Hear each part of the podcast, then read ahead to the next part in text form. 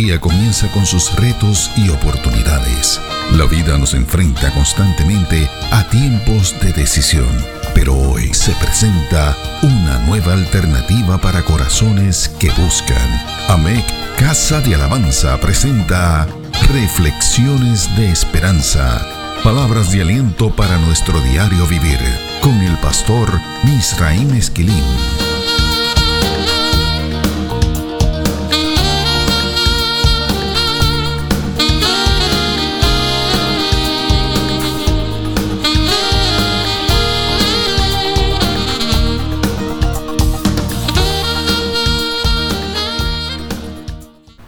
Recibe bendiciones del Señor.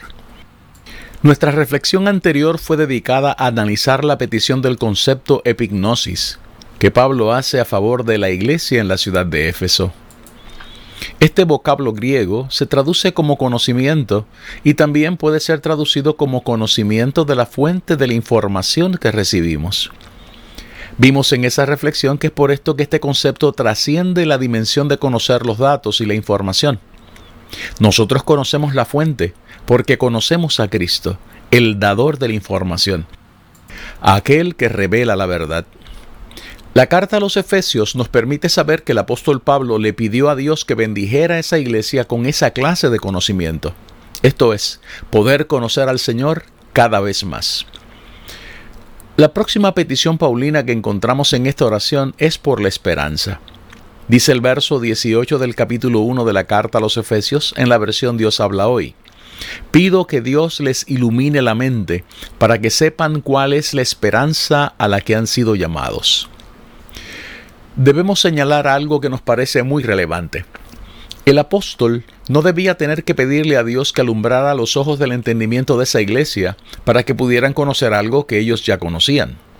Si Pablo le pide a Dios revelación de la esperanza, es porque esa iglesia no conocía a cabalidad el significado de esta. Tenemos que añadir que la esperanza es un tema muy importante para el apóstol Pablo, tanto así que lo encontramos en 38 ocasiones en 33 de los versos que componen las epístolas paulinas. El concepto griego preferido por Pablo en estas cartas es el pis, el pis. Sobre este concepto, Platón decía que la existencia del ser humano es determinada por algo que va más allá de la percepción, de lo que se siente, lo que uno escucha y o las habilidades del intelecto. Él decía que nuestra existencia también está determinada por nuestra memoria, aquello que recordamos, añadiéndole a esto la expectación que tenemos del futuro. El concepto el pis, esperanza, es el que los griegos utilizaban para definir esa expectación. O sea, que para ellos el tener esperanza, tener la expectación de que el futuro será gratificante y que será bueno, es vital para poder definir nuestra existencia. De hecho, Filón, otro filósofo, decía que había un enlace directo entre la esperanza, el elpis y el gozo. Uno de los problemas que los griegos tenían que manejar era que ellos creían que solo los dioses podían tener un elpis, una esperanza que no condujera al error. Los griegos creían que los seres humanos no gozamos de esa capacidad.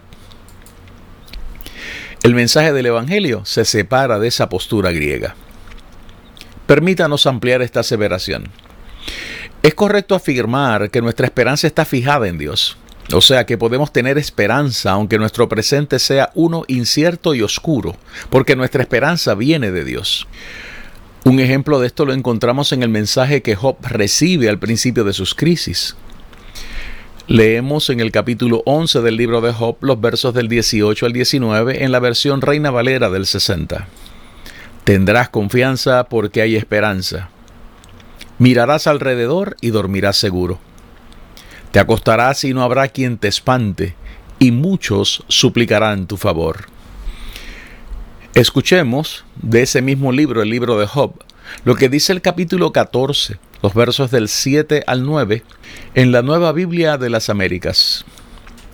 Porque hay esperanza para un árbol cuando es cortado, que volverá a retoñar, y sus renuevos no le faltarán. Aunque envejezcan sus raíces en la tierra y muera su tronco en el polvo, al olor del agua reverdecerá y como una planta joven echará renuevos. Estos versos dicen que nuestra esperanza no depende ni puede ser afectada por las tribulaciones que podamos estar enfrentando. Estos versos dicen que un árbol puede reverdecer ante el olor de la lluvia, antes de que haya comenzado a llover. Podemos ser objeto de burla, pero nuestra esperanza no sea anquilosa porque ella depende de las promesas que hemos recibido de Dios. Escuche esto bien. La Biblia dice que nuestra esperanza está en Dios. Verso 7 del Salmo 39. Y ahora, Señor, ¿qué esperaré? Mi esperanza está en ti. La Biblia dice que nuestra esperanza es de Dios. Verso 5 del Salmo 62.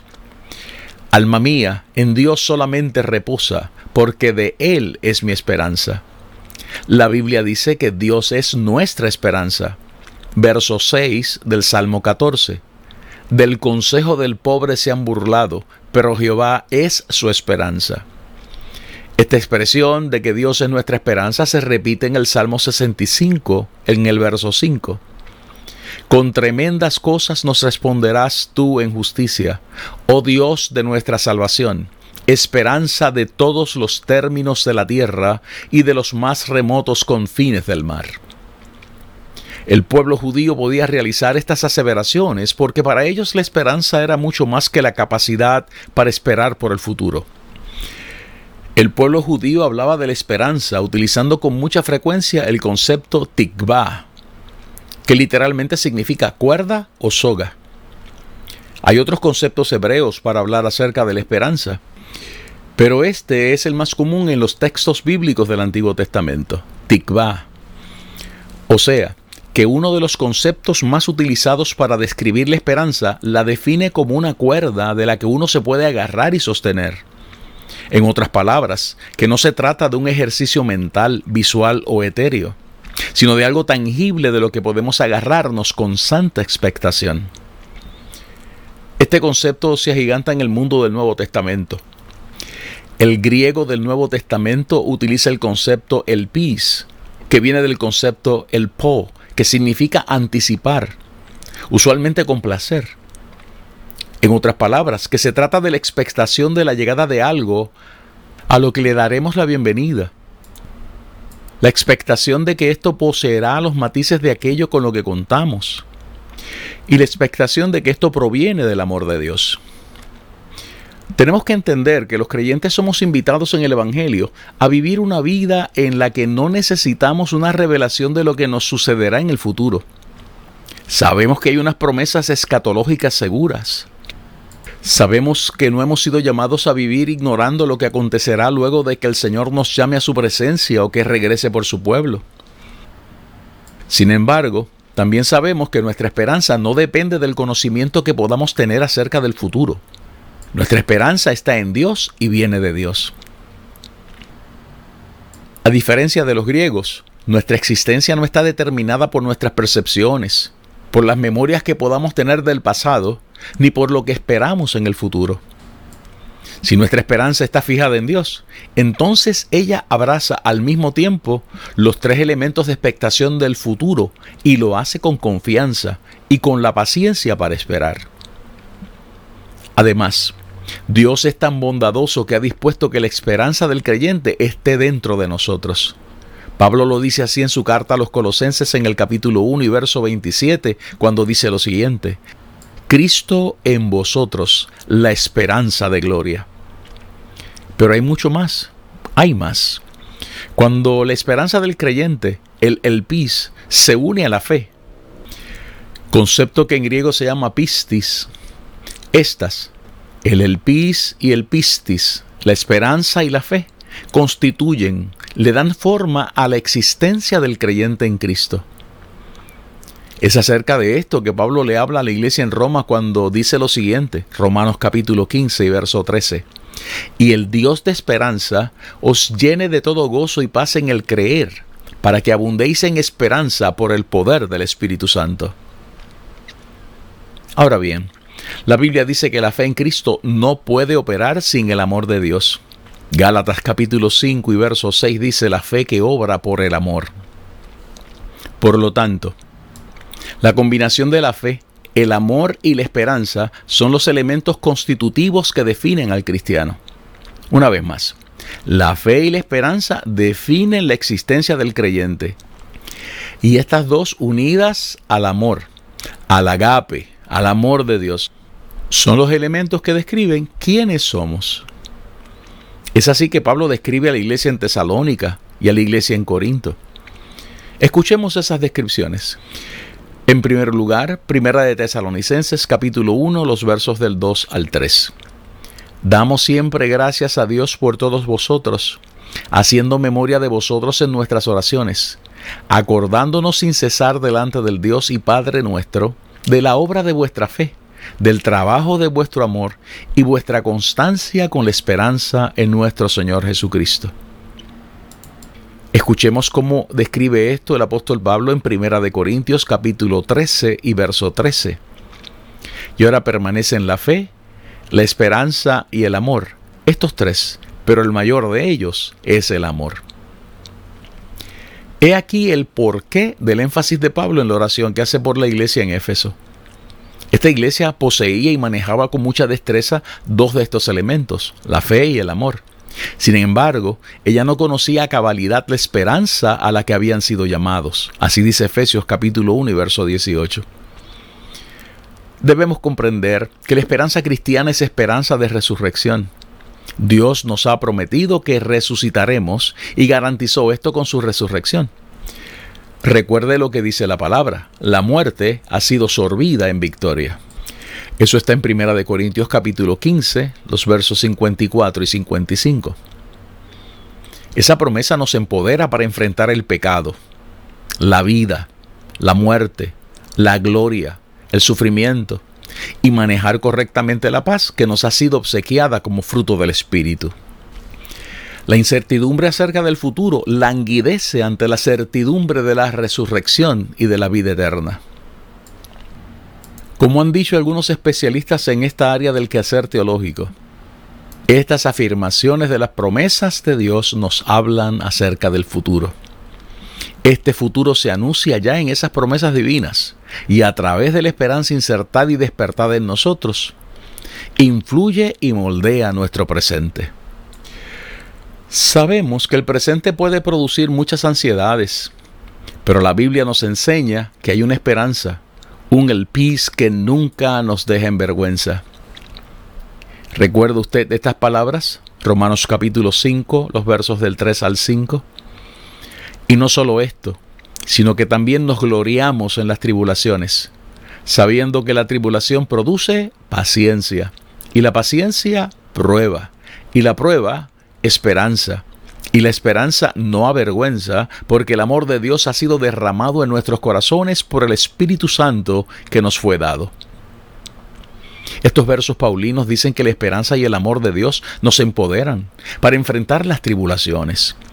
Las ansiedades provocadas por las pruebas y los desalientos del presente no pueden ser capaces de ahogar esa esperanza. Dios la ha garantizado con su amor derramado sobre nosotros por el Espíritu Santo. Soren Kierkegaard, un teólogo danés del siglo XIX, decía que el presente, el instante, es tan solo un átomo de la eternidad. Es el primer reflejo de la eternidad en el tiempo. Por así decirlo, su primer ensayo para tratar de detener el tiempo. Kierkegaard decía que la esperanza puesta en Dios como nuestro creador se convierte en la felicidad del presente. Esto es así, añadía él, cuando el amor de uno se vuelve fiel a todo lo que Dios ha dicho y no abandona nada a la nada. Es allí en donde podemos ver, decía él, que Dios muestra en todo aquella apertura para lo posible y comenzamos a disfrutar la vida, a vivir en ese todo de Dios.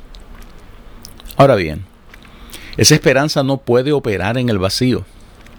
Teólogos especializados en el tema de la fe cristiana nos han dicho que sin el conocimiento de la fe, la esperanza se convierte en utopía que se pierde en el vacío. Al mismo tiempo, la fe no puede operar sin la esperanza. Sin esperanza, la fe decae y se transforma en fe pusilánime, muerta. Kierkegaard decía que esa esperanza es como una extensión del alma hacia lo más grande. Se trata de lo que él llamaba apasionamiento por lo posible. la esperanza que brota de la fe, examina los horizontes que de esta manera se abren por encima de una existencia que parece cerrada. Él decía que la fe nos hace encontrar la senda, la esperanza nos mantiene en ella.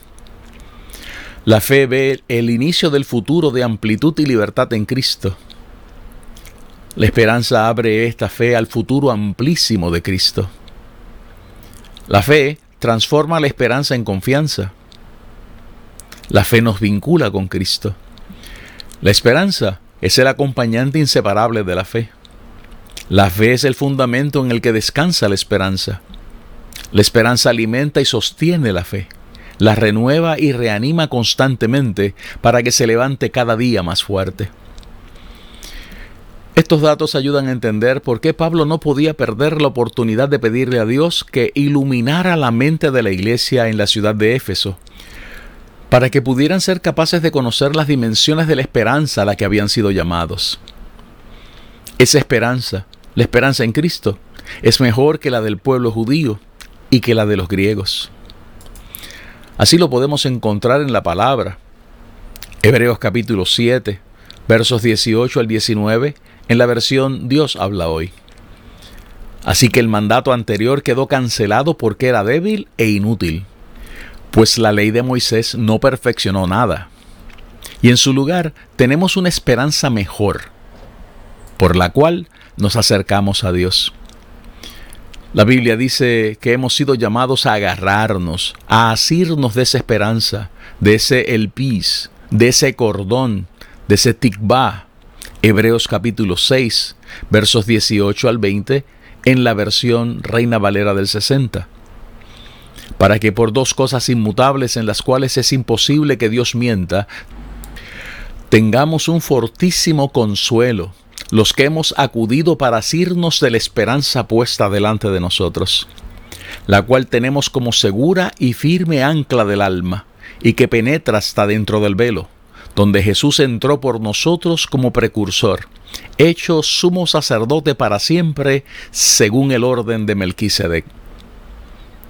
La Biblia dice que la esperanza por la que Pablo estaba orando tenía y tiene que ser exhibida con plena certeza Así lo dice Hebreos capítulo 6, los versos del 11 al 12. Pero deseamos que cada uno de vosotros muestre la misma solicitud hasta el fin, para plena certeza de la esperanza, a fin de que no os hagáis perezosos, sino imitadores de aquellos que por la fe y la paciencia heredan las promesas. Además, tenemos que ser capaces de mantener firme esa esperanza, porque el que nos hizo las promesas en las que descansamos. Ese es fiel. Hebreos capítulo 10, verso 23, nueva versión internacional, dice lo siguiente. Mantengamos firme la esperanza que profesamos, porque fiel es el que hizo la promesa. Ahora bien, ¿cómo podemos lograr todo esto? Tenemos que reconocer que sería muy complicado tratar de alcanzar esto con nuestras propias fuerzas. Sin embargo, tenemos la bendición de que Dios nos hizo renacer para una esperanza viva por la resurrección de Jesucristo. Así lo dice el apóstol Pedro en su primera carta en el capítulo 1 y verso 3. Bendito el Dios y Padre de nuestro Señor Jesucristo, que según su grande misericordia nos hizo renacer para una esperanza viva por la resurrección de Jesucristo de los muertos. Otra garantía de que podemos lograrlo es que la Biblia dice que Dios ha prometido que esto se consigue con el amor que ha sido derramado en nuestros corazones por el Espíritu Santo. Romanos 5, los versos del 3 al 5. Por último, Pablo nos deja ver que podemos orar para que el Señor ilumine nuestra mente, alumbre los ojos de nuestro entendimiento para que conozcamos esa esperanza. Reflexiones de Esperanza fue una presentación de AMEC Casa de Alabanza. Somos una iglesia de presencia.